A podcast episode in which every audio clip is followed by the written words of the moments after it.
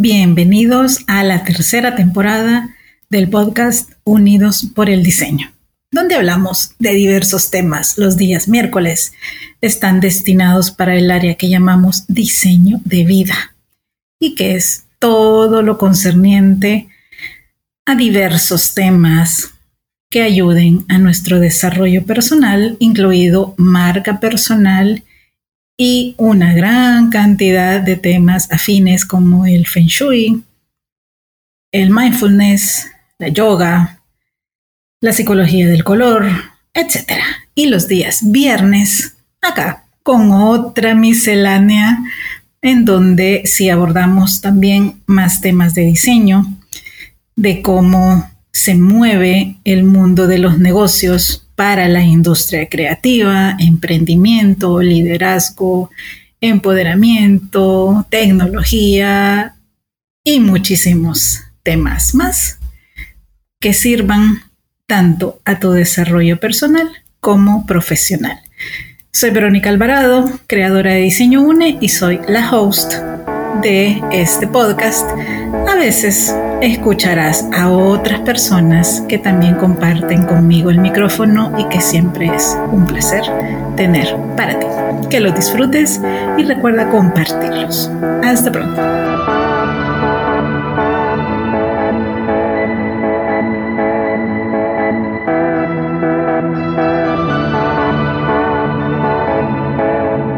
Hola, hola, bienvenidos al penúltimo podcast del 2022. ¡Wow! ¿Cómo sonó eso? Hasta me puse chinita, se lo prometo. Y hoy tenemos un podcast bastante incómodo, pero les aseguro que es súper interesante. Y tenemos esta semana otra vez de lujo a otro de nuestros súper inspiradores con una serie de temas que en serio les aseguro les va a interesar, nos va a mover el piso y también nos va a dejar pensando, reflexionando y quizá hasta tomando decisiones. Hola Manuel Hurtado, ¿cómo está? Bienvenido de nuevo a Unidos por el Diseño. Hola, Vero, ¿qué tal? Bien, gracias. Y sí, definitivamente estamos ya en la recta final del año. Sí, sí, ya la verdad todavía no creo que la otra semana ya es Navidad. Sí, increíble. El domingo se acaba el mundial y ya el viernes es Navidad. Sí, sí, sí. La verdad que ha sido raro tener arbolito de Navidad y fútbol, pero bueno. Una combinación exótica. sí. Pero aquí estamos.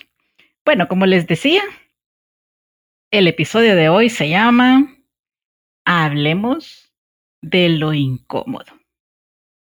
Y para los que se perdieron el podcast anterior, les recomiendo irse uno para atrás en el menú de Spotify o de la plataforma en la que nos escuchen y darle play. Les va a interesar bastante. Hoy van a escuchar y de verdad a sentir todo ese mundo multifacético que Manuel tiene, que ya saben, por un lado, diseñador de modas con más de 25 años de experiencia. Se ha presentado en pasarelas a nivel internacional. Tiene N cantidad de publicaciones en los principales periódicos de nuestro país.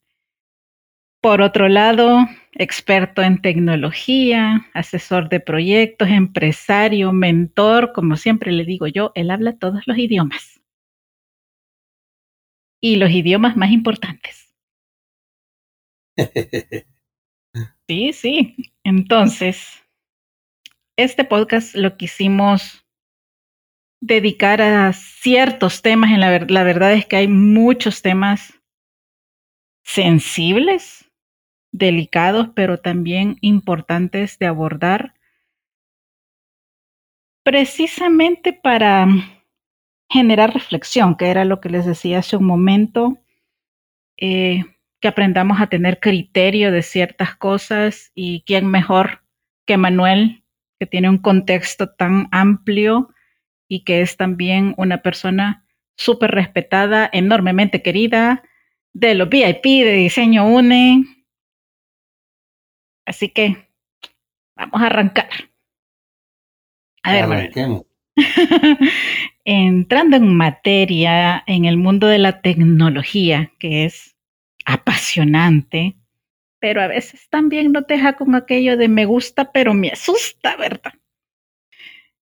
Sí, no siempre lo entendemos a la primera, pero hacia dónde vamos o nos quieren llevar, a veces es preocupante. Parece inminente el lanzamiento de chips que se puedan implantar en alguna parte de nuestro cuerpo o específicamente en el cerebro, como habrán, visto en algunas redes sociales.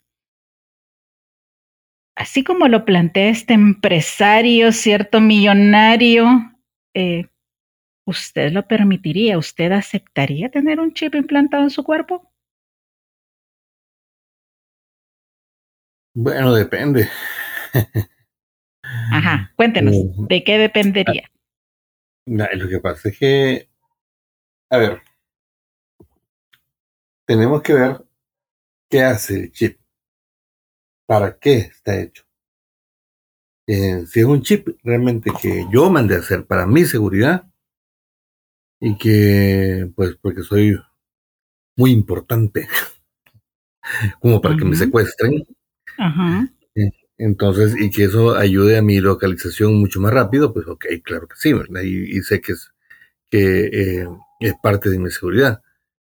Pero si este es un chip realmente como para controlarme, y como mucho hemos escuchado también, por ejemplo, que en algunos medicamentos utilizados para eh, eh, la pandemia, habían también ya nanochips eh, en el medicamento y que eso pues también estaba como para controlar a la humanidad pues, pues sí, ahí no, ¿verdad? Porque eh, yo creo que nadie quiere que lo controlen. Creo que todos queremos siempre gozar de nuestro libre albedrío y con un chip o un nanochip en su organismo que indique eh, dónde está usted, quién es, eh, qué hace, etcétera, y que esté manejando su información sin su consentimiento, obvio que no. Ahí sí no estamos. Sí, sí, también, bueno, pienso en, en un adulto mayor con problemas de Alzheimer, por ejemplo, u otro tipo de enfermedad similar que también eh, de repente se, se, pierda, se extravíe y sea fácil localizarlo quizás en ese en aspectos así, en situaciones así, sí sería viable, aceptado. Sí, por eso le digo que depende, ¿verdad? Ajá. Porque, porque eh, si hay una invasión a su privacidad, eh, de verdad que, que no, pues, eh, bueno, lo vemos en las películas de espías también, ¿no? Que, que pues sí, es este, una herramienta muy utilizada para ver también qué es lo que está haciendo el enemigo o, localizar, por ejemplo, a espías o a los elementos que están en alguna eh, misión especial. Sí. Bueno, durante la semana eh, me apareció repetidas veces un, una información que les quiero compartir y también traer a este tema de, de hablemos de lo incómodo.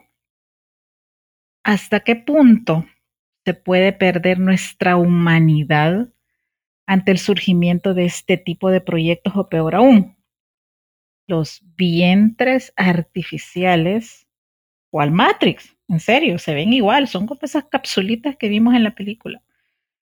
A través de un proyecto o empresa llamado Ectolife. La tecnología ¿Nos acelerará en la pérdida de humanidad, Manuel, o ya solitos lo estamos haciendo? ¿Qué, qué opina usted? Lo que pasa es que eh, em, Matrix ha sido como, como una ventana a, lo que a lo que somos o a lo que vamos a ver, a descubrir han habido muchos escritores, como por ejemplo Aldous Huxley en Un Mundo Feliz, que también allá por los 70 ya em, él escribía acerca de esto. Y lo estamos viendo. Ya han habido y, siempre habrán viajeros del tiempo, si lo queremos llamar así, o, o personajes que tienen una visión ya del futuro. Em, de cómo va a ser. Y pues sí, ahorita definitivamente eh, vemos que ya algunas de las cosas que veíamos, que veíamos en la televisión o veíamos en las películas, se están haciendo realidad, o por lo menos se están descubriendo, si no es que ya existían. Yo, por ejemplo, me acuerdo cuando era, cuando era pequeñito, eh, que yo veía este Dick, perdón, a Dick Tracy y veía a Dick Tracy hablando eh, por su eh, por su reloj. Y decía, perdón. Juguete quiere participar del podcast. Sí. Juguete se llama El perrito de Manuel, que no crean que es chiquito, es grandote, ya creció. sí, juguetón. Entonces se veía y decía, ¿cómo será posible eso que alguna vez se pueda hablar por el reloj? Y obvio, ¿verdad? Ahora es de lo más común. Ahora eso es común. Pero 50 años atrás, eso era parte de la, de la imaginación y ahora lo vemos.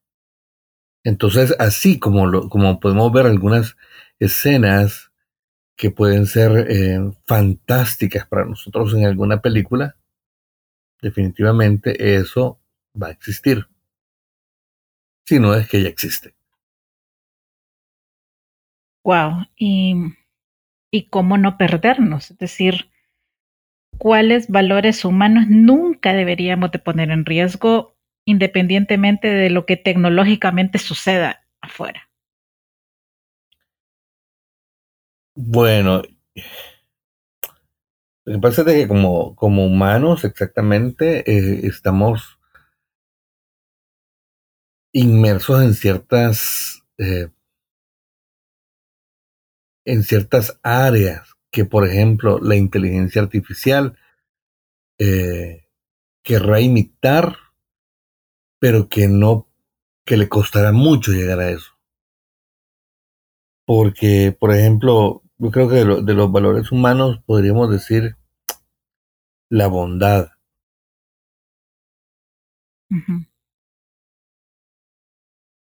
O sea, el, el deseo de hacer el bien. Pero el deseo, no la orden de hacer el bien. La empatía, el amor.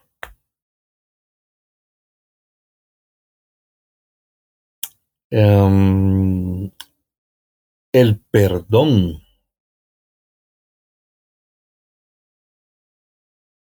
La humildad.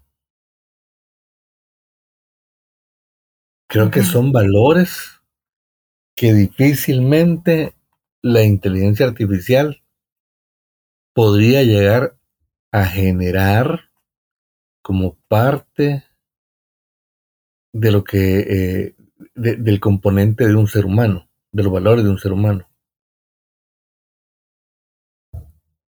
Sí, definitivamente.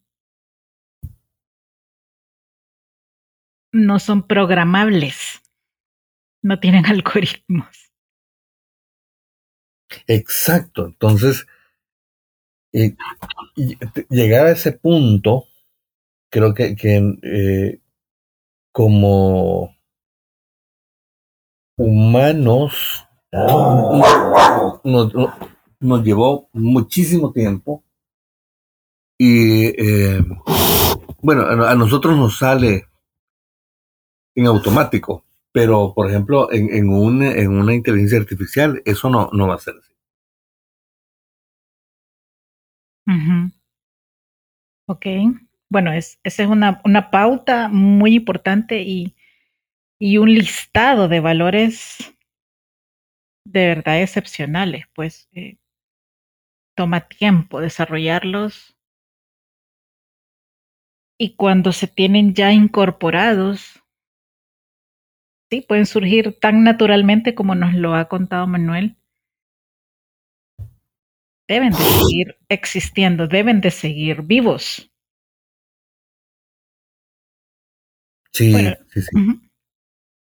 Sí, eso, eso, eso tenemos que eh, mantenerlos vivos, mantenerlos existentes.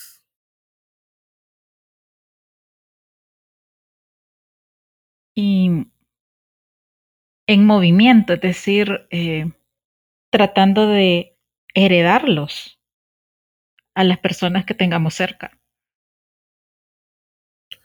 de multiplicarlos.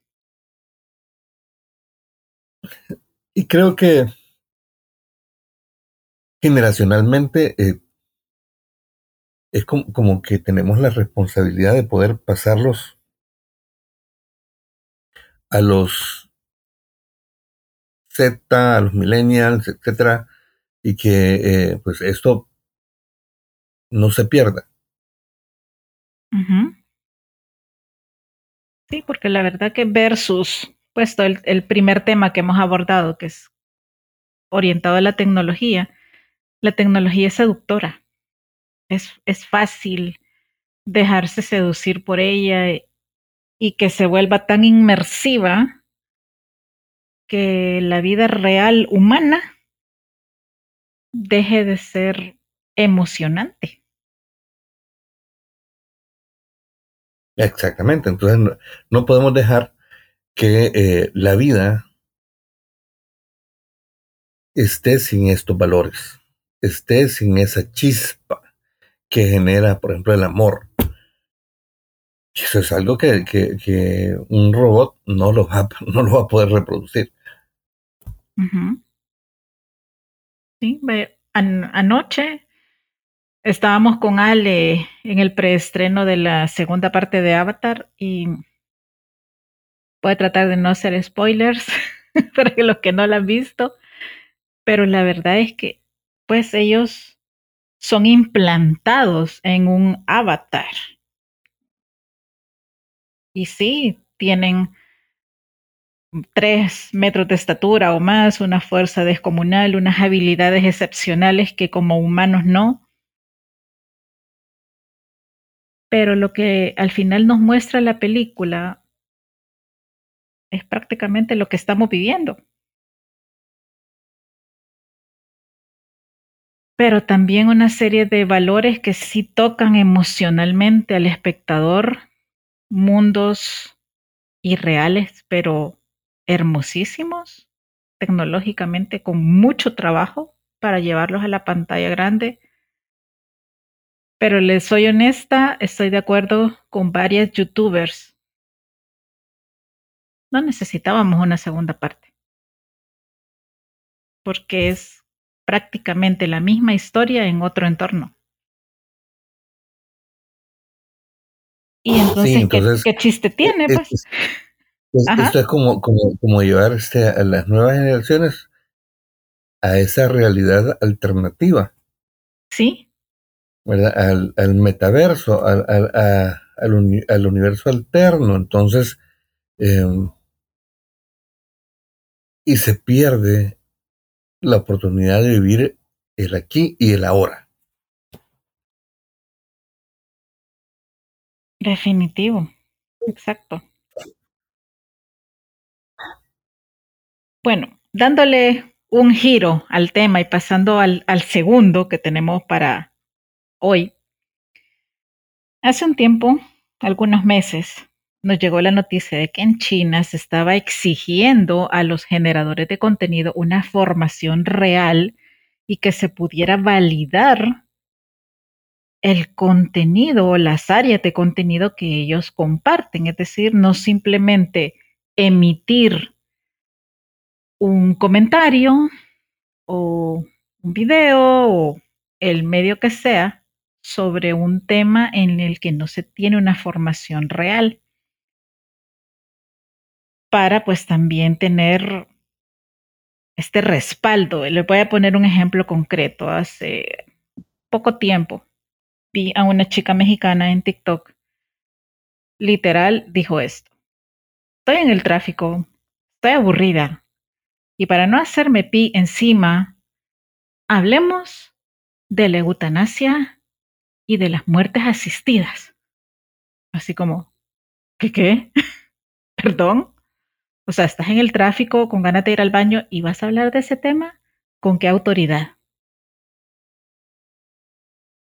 Ahora nos llama mucho la atención una pregunta generada por el Banco Interamericano de Desarrollo, que es la siguiente. ¿Son los creadores de contenido los educadores del futuro? Y los voy a citar. Si hay algo que cambió rotundamente en estos años post pandemia es la educación, el entretenimiento y su interacción constante, al punto de concluir que para una recuperación económica de América Latina y el Caribe en los próximos años será necesario invertir en la digitalización y la rápida adopción de nuevas tecnologías para asegurar igualdad de acceso a educación de calidad en la región. Hemos visto cómo el mundo del edutainment, este cruce entre la educación, el entretenimiento y la tecnología, empezó a haber innovaciones inmensas que favorecieron las experiencias lúdico-educativas. ¿Qué oportunidades tiene el mundo del entretenimiento y de los creadores de contenidos digitales de impactar positivamente la educación? cuáles son las tendencias en el vínculo educación, entretenimiento y tecnología. ¿Qué opina de esto, Manuel? Pues la verdad que si yo me acuerdo de cómo fui educado cuando llegaba tarde al primer grado y la señorita Cristina me agarraba con aquella regla de dos metros me daba porque he llegado tarde. Y comparo ahora cómo es la educación, es, o sea, definitivamente son años luz. Y creo que eh, esto va a seguir cambiando mucho. Ahora, los creadores de contenido definitivamente deberían de tener una certificación deberían de estar em, comprobados de que tienen el conocimiento. Regulados por algo o por alguien. Sí, porque si no, cualquiera puede ser este creador de contenido. Sí. Bueno, mediocre, malo. Pero cualquiera puede ser. Y creo que aquí sí es importante que eh, se pueda tener ese filtro para que el eh, creador de contenido tenga realmente la certificación, el conocimiento, la pedagogía, que pueda crear em, algo visual o, algo, una lectura que, eh, que sea fácil o que, o, que, o didácticamente sea em, muy eficiente para adoptar ese conocimiento. Porque el creador de contenido realmente es una persona que está distribuyendo un conocimiento. Sí, un microcontenido. ah, con un microcontenido. Pues eh, nosotros vemos ahora cualquier cosa que usted quiera, que quiera hacer, que quiera aprender, como por ejemplo me ha pasado a mí a veces, que yo digo que tengo una máquina nueva, no tengo el manual, cómo es que se, cómo se enhebra, ¿verdad? Y, y voy a ver en YouTube, busco la máquina y cómo se enhebra la, máquina, y ahí encuentro. Eso es un conocimiento que me da utilidad a mí. Y es un micro contenido de tres minutos, cinco minutos, pero que tiene realmente un aporte. TikTok, Google, los buscadores de, de, conocimiento, buscadores de contenido. Sí, bueno, eh, TikTok ya se convirtió en un buscador. También, entonces, y, por ejemplo, en TikTok yo veo a veces gente que está compartiendo conocimientos sobre eh, tips financieros.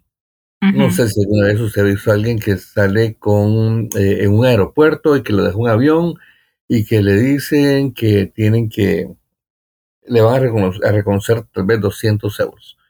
Pero el tipo o la tipa está muy bien eh, informado le dice que no, que tienen que, que en tal eh, legislación aparece en, tal artículo que realmente le tienen que dar 1.200 euros más hotel, comida, de transporte, etcétera.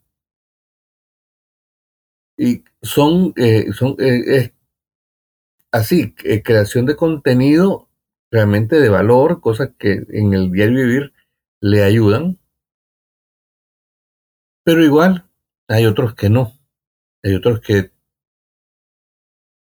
suben solamente em, cómo se ven de diferentes con el filtro tal o con cuatro capas de filtros y, y no hay más.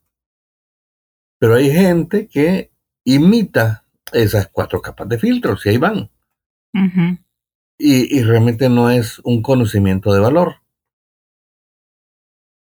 Sí, la verdad en TikTok es bastante difícil eh, diferenciar quién realmente sabe o quién realmente está aparentando que sabe. Exactamente. Y TikTok se, está, se ha convertido realmente en uno de las eh, de los buscadores más solicitados. Por eso sí es importante que, eh, y, yo estoy de acuerdo en eso, que los creadores de contenido deberían de estar eh, certificados. Sí, sí, definitivamente.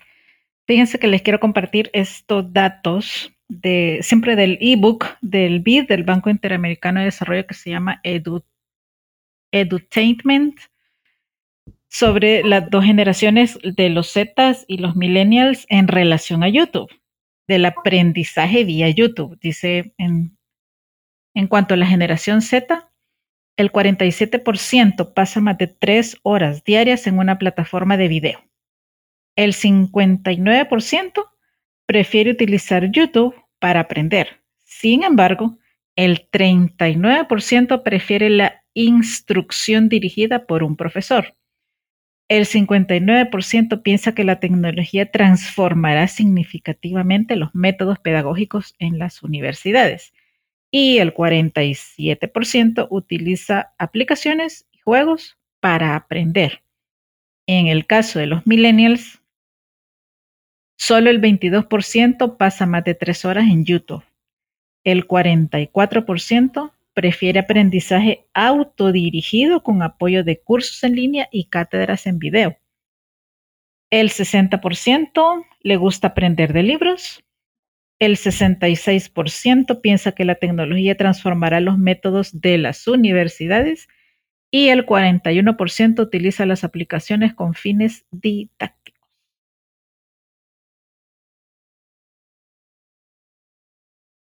Entonces sí, tal como Manuel nos, nos lo comparte, la educación ya cambió. Y tenemos nosotros los de generaciones no tan, no tan nuevas, tenemos que aprender también. Sí. Lo bueno es que como venimos de varios procesos de resiliencia, entonces es más fácil. Sí, es como ir, bueno, por un lado tenemos la facilidad de que en YouTube se encuentra tutorial de lo que se les ocurra. Pero que el punto es qué vamos a hacer con eso. No es solo adquirir el conocimiento teórico visual, sino llevarlo a la práctica, pues. Y tener de alguna manera, pues, esta constancia, esta validación que también sirva a los generadores de contenido. Porque es una realidad, o sea, ya es algo imparable, pero que no por eso hay que creerles a todos.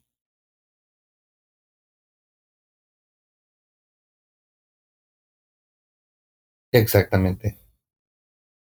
Es decir, de que cualquiera que quiera ser eh, creador de contenido tiene que prepararse bien eh, porque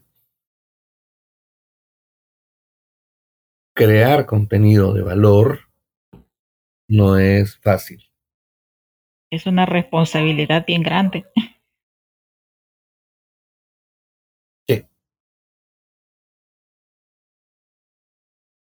Y bueno, seguimos en, estos temas incómodos para este podcast, que creo que lo podemos dejar como una microsección dentro de Unidos por el Diseño, porque de repente sí es necesario incomodarnos un poco y dejar de, por un lado, normalizar las cosas y por otro, dejar de hacernos la vista gorda con otros temas. Y bueno, siendo muy objetivos y sin ningún afán de ofender en el gusto musical de nadie, pero visto este personaje como un fenómeno de contracultura contemporánea, como algunos le llaman. A ver, Manuel, ¿por qué Bad Bunny es tan admirado y seguido por las masas? ¿Qué es lo que encuentran de positivo o con lo que se relacionan con su música? Em, bueno, como yo estoy en el mundo de la moda, entonces la moda también tiene que ver con la música. Y casualmente yo hace poco quise hacer una, una pasarela de moda usando canciones de reggaetón. No pude. No pude. ¿Por qué? Porque algunas tenían, bueno, todas las canciones que, que realmente se podían adaptar decían Ah, ok. o decían me censuran las palabras entonces. Ajá. Entonces, no, pues, o sea, eh, creo que, que, hemos pasado de un, momento en el que la música realmente era, era arte a este momento en que la música ya no co como arte, sino como una expresión de bajas pasiones en el día a día. Y tanto así, bajas pasiones como también eh, situaciones y, y, no me quedaría solo con, con, con Bad Bunny, sino que también con los gruperos, ¿verdad? Que eh, fueron utilizados también como para dar mensajes de los, eh, de los carteles de la droga. Entonces, ahí, ahí vamos viendo hacia dónde también va eh, esta incitación la música que, que lleva a la gente a tener eh, más, mm, eh, más relaciones sexuales, eh, a que generen más relaciones em, de, de, amantes, por ejemplo. Relaciones ilícitas. Y, relaciones ilícitas. Em, y, a promover todo esto. Entonces, ya no es, ya no es, ya no es este, eh, eh, ya no es como antes. y, y, definitivamente ha evolucionado. Y tiene, y tiene un éxito. Porque como esto es lo prohibido, entonces lo que me prohíben, lo busco. Lo quiero. Lo quiero. Sí, yo, yo, lo que he leído en otros momentos durante el año, porque sí, es, es un fenómeno que llama la atención, por qué está tan posicionado en primeros lugares en diferentes plataformas, es que llega precisamente a la parte instintiva, más baja y casi irracional de las personas. Entonces, por eso conecta tan fácil. Correcto, las bajas pasiones. Al nivel más bajo. Entonces, eh, creo que, que, ha sido un tipo exitoso em, porque realmente ha logrado llegar y reconocer ese punto. Pero, pero em, viéndolo objetivamente, no. O sea, no canta. No, no, es algo que, que, construya y edifique a las personas, pues. Eh, no. No, no, no, no. Ok, bueno. Dijimos que era un comentario de un tema incómodo, pero que seguimos buscando dejar en ustedes y en nosotros mismos puntos de reflexión y quizá un ¿dónde estoy ahora? En este punto del año, a poquitito de empezar otro, ¿dónde estoy? ¿De qué estoy llenando mi cabeza, mente, emociones? y si es lo que realmente quiero seguir teniendo. Y bueno, llegamos al último tema incómodo. Simplemente googleando cuáles son los mayores problemas del mundo, arrojó 15 temas, de los cuales nada más les voy a mencionar 8, que son realmente apremiantes como la violencia de género, la desigualdad, la seguridad alimentaria y nutricional, la falta de educación, la migración, el racismo, la inseguridad y la falta de oportunidades económicas y desempleo.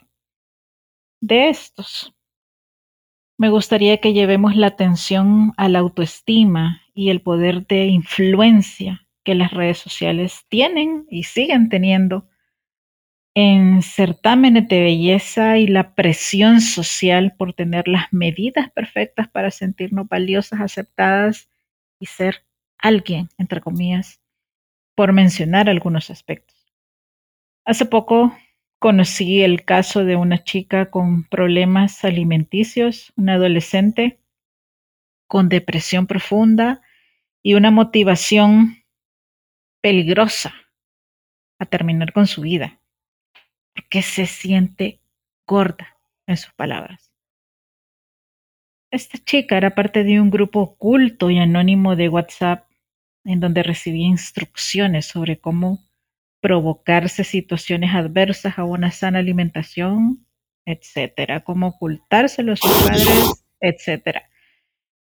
Y así otras historias más que a través de mi vida he conocido de personas cercanas que han sufrido mucho estos trastornos alimenticios buscando esas medidas, buscando esa figura y sacrificando su salud.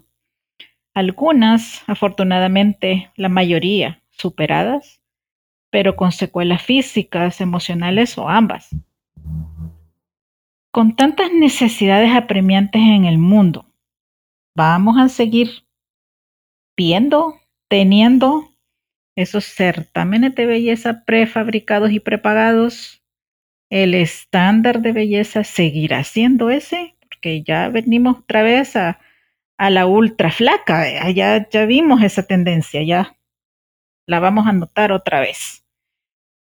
¿Cómo llevar a las adolescentes y mujeres jóvenes por el desarrollo de una sana autoestima, de un autoconcepto y aceptación personal verdadero, para no caer en esa situación, Manuel.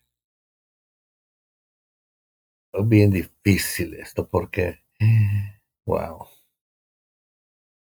Em, no solamente las redes sociales, sino que el streaming alimentan eh, estas eh, eh, estos conceptos. No nos, va, no nos vamos tan lejos. Kim Kardashian. ¿Cuántas operaciones tiene? Las que, se imagine. Ajá, sí. Ya hasta ella habrá perdido la cuenta. y, y, y, muchas niñas que se inyectan los labios, eh, practican todos los tipos de maquillaje que existan, se operan este el busto, eh, eh, algunas entran en proceso de, de subir de peso para que luego de eso eh, la grasa que, que, ganan se las inyecten en las caderas. Entonces hay, hay, hay tantas, tantas cosas que están pasando ahora simple y sencillamente por no aceptarse como son. El concepto de belleza eh, que existía en los años 70, 80, que, que, que, decíamos 90, 60, 90, eso ya no existe, se murió. Sí, ahora eh, se siguen viendo eh, muchas mujeres flacas que por el, el sentido de marketing, y, y, lo digo como diseñador, eh, y que obviamente se me va a ir menos tela en producir un prototipo para una mujer que es talla 2 o talla 4 que en una que es talla 16. Pero lo hago solamente por marketing no porque ese deba de ser el estándar. Y creo que estos fenómenos, eh, estos desórdenes, se dan más en esta época, en estas generaciones, por la influencia de, de los mismos amigos, de los mismos compañeros de colegio, y por la desatención de los padres a los hijos. Porque ahora es más fácil que un hijo se entretenga con el PlayStation o que se entretenga con la computadora o con la tablet o con el teléfono. Y, no, y, es menos incómodo que tomar a la niña y preguntarle realmente cómo se siente y orientarla a que eh, ella debe de ser una persona única y, que, y que, debe, debe de explotar el ser humano que hay en ella. Que la parte física es importante, hay que cuidar su cuerpo, pero que, pero que definitivamente no no tiene que, seguir ciertos patrones que son los que afectan realmente su salud corporal y también eh, su salud emocional. Yo, bueno, contextualicé este, este tema en adolescentes y mujeres jóvenes pero la verdad es que se da también bastante en las empresas. Y se lo hacen sentir, le digo porque me ha pasado dos veces. Quizá hace unos cuatro años la primera vez y antes de la pandemia, la segunda. Me estaba entrevistando con el director de un centro educativo por el tema de la yoga Sí, ahora tengo un poco más de sobrepeso en aquel momento, era mucho menos, pero yo nunca he sido flaquita, flaquita. Siempre he tenido rellenito. Y este hombre, muy quitado de la pena, me dice, sí, es que me interesa el tema, pero con alguien que esté más delgada. Eh, ok, entonces, ¿para qué me llamaste? Solo para que te instruya en el tema, pero no querés trabajar conmigo porque tengo un poquito más de volumen. Entonces le dije, ¿qué es lo que realmente querés? ¿Una modelo? ¿Con mi conocimiento? Pues seguí buscando. Y la siguiente vez fue en una empresa, hablando con la chica encargada de recursos humanos.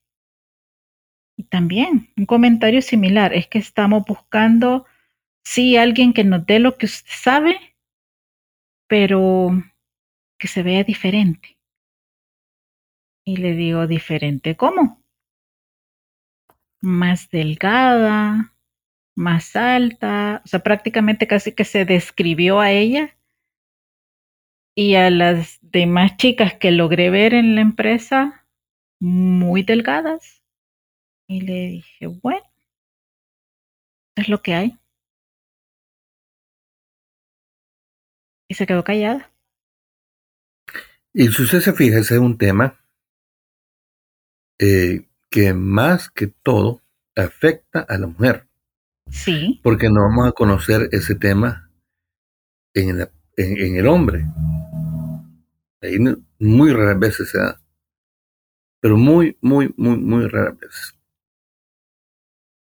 Y el hombre también en el eh, dentro, por lo menos en Latinoamérica, creo que en cuanto al marco del machismo, también apoya esa idea. Que no debería ser así. La verdad es que es una gran presión el tratar de corresponder a esas expectativas, porque se van grabando al interior nuestro y pues empezamos a, a tratarnos mal a nosotras mismas, a no valorarnos, a constantemente estar buscando esa figura aparentemente perfecta y nos hacemos daño. Algo tiene que cambiar y tiene que cambiar desde la casa, desde la familia. Porque no puede, esto, o sea, estas cosas no pueden seguirse dando. Yo creo que, que sí es importante en ese sentido em, que los padres tengan la, eh, la valentía de afrontar el tema con sus, hijos. Los certámenes de belleza. Pues sí. Eh, lastimosamente, son una herramienta de marketing eh, y para, para las niñas ellas sienten que es una herramienta de exposición en la que pues las pueden descubrir para alguna oportunidad de presentadora de, eh, de, algún programa de televisión, etcétera. Y en nosotros como diseñadores cometemos el pecado y el público también comete el pecado. Cuando ven a, a alguien que se sale del estándar de los 90, 60, 90, dicen, ay, no, esa niña, ¿para qué se metió? Es que está gordita, es que mira cómo se le ve el gordito en los, en los brazos, o tiene celulitis, como tiene las piernas, o tiene el busto muy pequeño, o sea, nadie está conforme con las niñas que van a, los, a los eventos de belleza, nadie. el público nadie. siempre le están sacando defectos.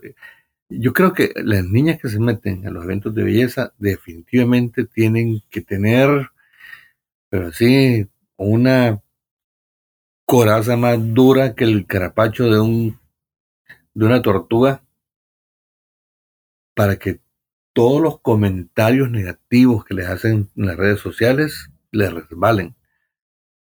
Porque de verdad, estas muchachitas sufren, les dicen de todo. Aún así, tengan el 90, 60, 90.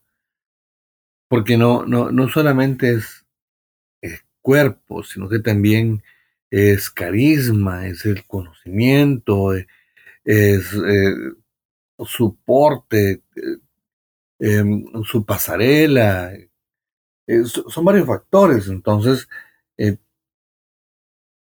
el estrés que ellas sufren en este tipo de eventos es bien fuerte.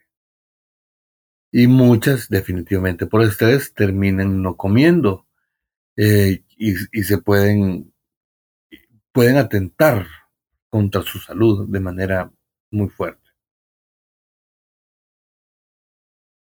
Y ese es el modelo que nos llega a nosotros como el estándar perfecto.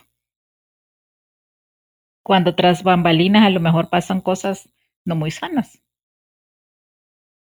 Tras bambalinas pasa de todo, porque eh, como, como repito, ellas eh, como, como personas individuales tienen una presión enorme, presión enorme, tienen un estrés espantoso.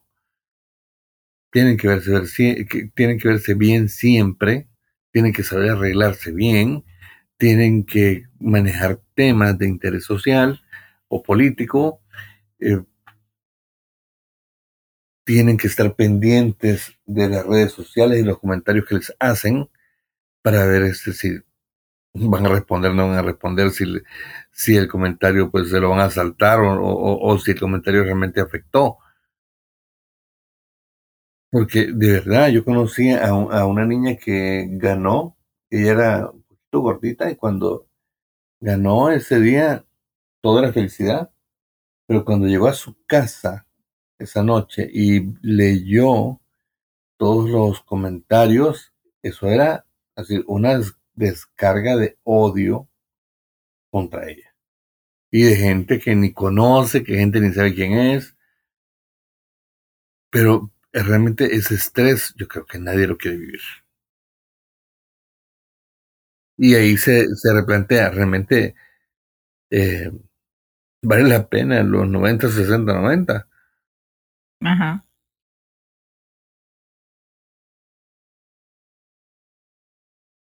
Sí, volviendo al, tema del,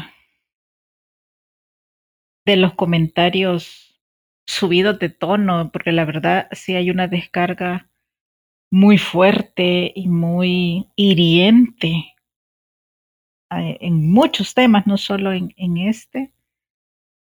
Eso me lleva a la siguiente pregunta, que es la cultura de la cancelación que hoy está como muy en boga, ¿verdad? Y cada vez más. ¿Se convertirá esto en la nueva moda de las comunicaciones y de las relaciones interpersonales? Eh, explíqueme un poquito más. Eh, el vetar a alguien. Bloquearlo. Eh, ajá, la cancelación es, es como el boom ahorita de no hay algo, no me parece lo que estás diciendo, estás cancelada. No estás de acuerdo con lo que yo estoy haciendo, estás cancelada. No quieres encajar en este estándar, estás cancelado. es como un boom últimamente. Mm.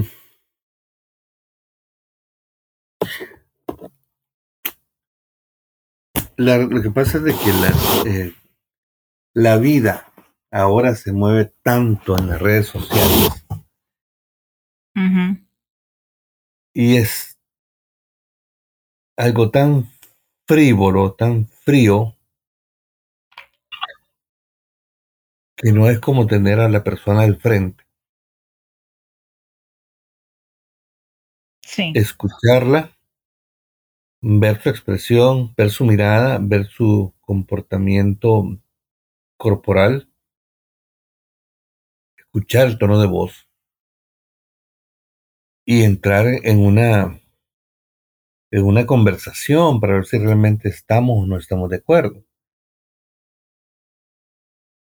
La posición del em, de cancelo es como algo muy egocéntrico y narcisista,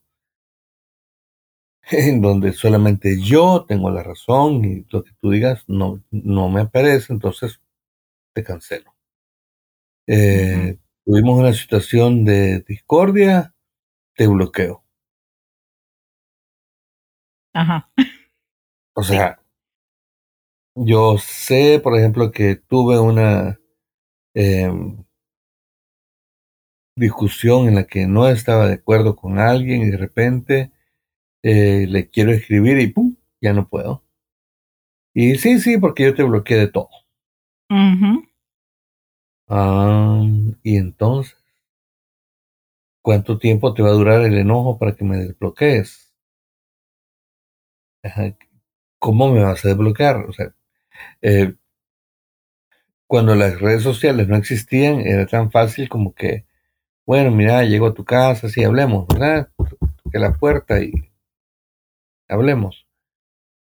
Ahora no se puede tocar la puerta porque realmente estamos bloqueados, no se puede. Sí, ahora la puerta son las redes sociales. Ajá, entonces. Y esa reactividad, o sea, esa Sí, él está reaccionando instantáneamente a ¿eh? todo. Sí, entonces, eh, no. Creo que no, no, no, no, no es que se va a convertir en una moda, sino que se convierte ahora en parte del comportamiento. Pero de un comportamiento bastante inmaduro. Depende para quién. Porque si yo estoy dentro de la generación Z, por ejemplo, en donde para mí eso es normal, no es inmaduro. Ah, me bloqueó. Ajá, sí, digamos que en, en dentro de la generación el problema es que tenemos que aprender a interactuar entre generaciones porque eso es lo que da una riqueza.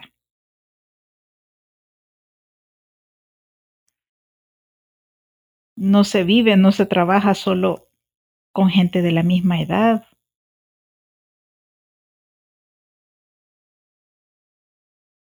Imagínese que alguien de una generación em, Z, por ejemplo, venga y le diga a la mamá, te bloqueé. ¿Por qué? ¿Y por qué? Le dice la mamá, ah, porque, porque no quiero que vea lo que estoy haciendo. ¿eh? Porque sé que no está de acuerdo con lo que yo hago. Entonces, eh, pero entre ellos es normal. Entre ellos es normal, es un comportamiento normal. Entonces, em, no, no, no se va haciendo como una moda, sino que empieza a formar parte del día a día entre las generaciones.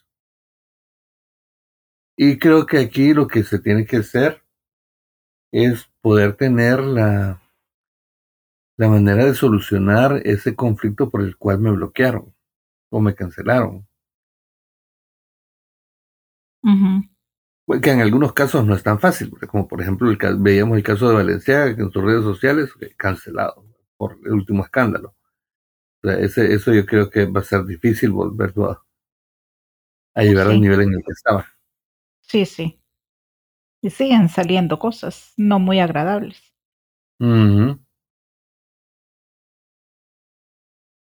Sí, es que otras, otros aspectos a los que está vinculada la cancelación es la pérdida de confianza, el respeto.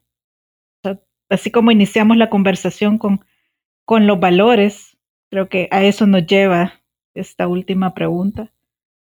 también a replantearnos nuestros valores en nuestra manera de interactuar con las personas y con el mundo. Exactamente. ¿Qué tal si este ejemplo que usted nos pone de, de la mamá y, y, un Z sea la inversa, que sea la mamá la que aprenda a cancelarlo a él o a ella? ¿Qué va a hacer? no le va a dar de desayunar, no le va a dar su mesada.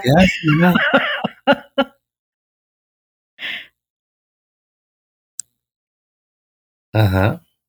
Bueno, mi bloqueo va a ser no tener desayuno. Ajá. ¿Y por cuánto tiempo? Mi cancelación va a ser no tener transporte para el colegio. Uy. Mi cancelación va a ser no hay PlayStation. Ajá. Te quito el celular un año. Eso sí, carajo.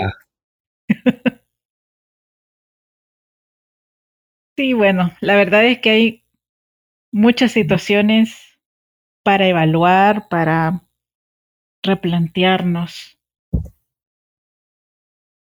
Ha sido un año intenso, lleno de sorpresas y de muchas personas cercanas también he sabido y nosotros también lo hemos vivido, Manuel y yo. Eh, no es lo intenso a veces, sino lo tupido, ¿verdad? Lo, constante que hay que estar solventando, solucionando cosas y de repente tocar estos temas difíciles se vuelven parte de. Y me gustaría, Manuel, que, que nos diera una reflexión final en general o del tema que usted quiera, porque estamos cerrando un año y que nos deja este año y hacia dónde vamos. Wow, Verónica, yo creo que el 2022 pues ha sido un año duro para muchos. Em, han habido muchos cambios importantes Han habido cosas buenas, muy buenas y cosas también no tan buenas. Como todos los años. Como todo en la vida. Y creo que lo importante acá es poder saber que cada nuevo día que tenemos es la oportunidad para que hagamos las cosas bien. Y que hay que aprovechar cada nuevo día, porque no sabemos si mañana estaremos y sabemos que retroceder al ayer para arreglar algunas cosas ya no podemos. Entonces todo tiene que pasar hoy. Así como en este 2022, en 2023, igual todo tiene que pasar hoy, porque no hay para dónde, ni para adelante en el futuro, ni para atrás en el pasado. El pasado nos da las lecciones, el futuro son oportunidades que ahí están, que pueden darse, que pueden lograrse, pero hoy es el día en que tenemos que trabajar para lograr con las lecciones del pasado, aprovechar las oportunidades del futuro. Así es. Así que bueno, mejor cierre que este no les puedo dar, solo les voy a anticipar que nuestro siguiente y último episodio del 2022 se llama El color del año. Sí, pero ¿por qué no? Tu color del año. Y de eso les cuento en el siguiente episodio. Gracias Manuel, como siempre, un placer conversar con usted y que nos dé ese panorama ecléctico que usted posee su sabiduría y también su cariño. Eh, gracias. Igual con usted. Un placer. Invitado siempre. Está inventariado todas las veces que quiera. Gracias y un saludo para todos. Que Dios los bendiga en este nuevo año 2023. Así va a ser. Así que bueno, gracias por seguirnos escuchando, por seguir compartiendo y disfrutando, aprendiendo. Como siempre les digo, bendiciones para todos y nos escuchamos pronto. Hasta luego.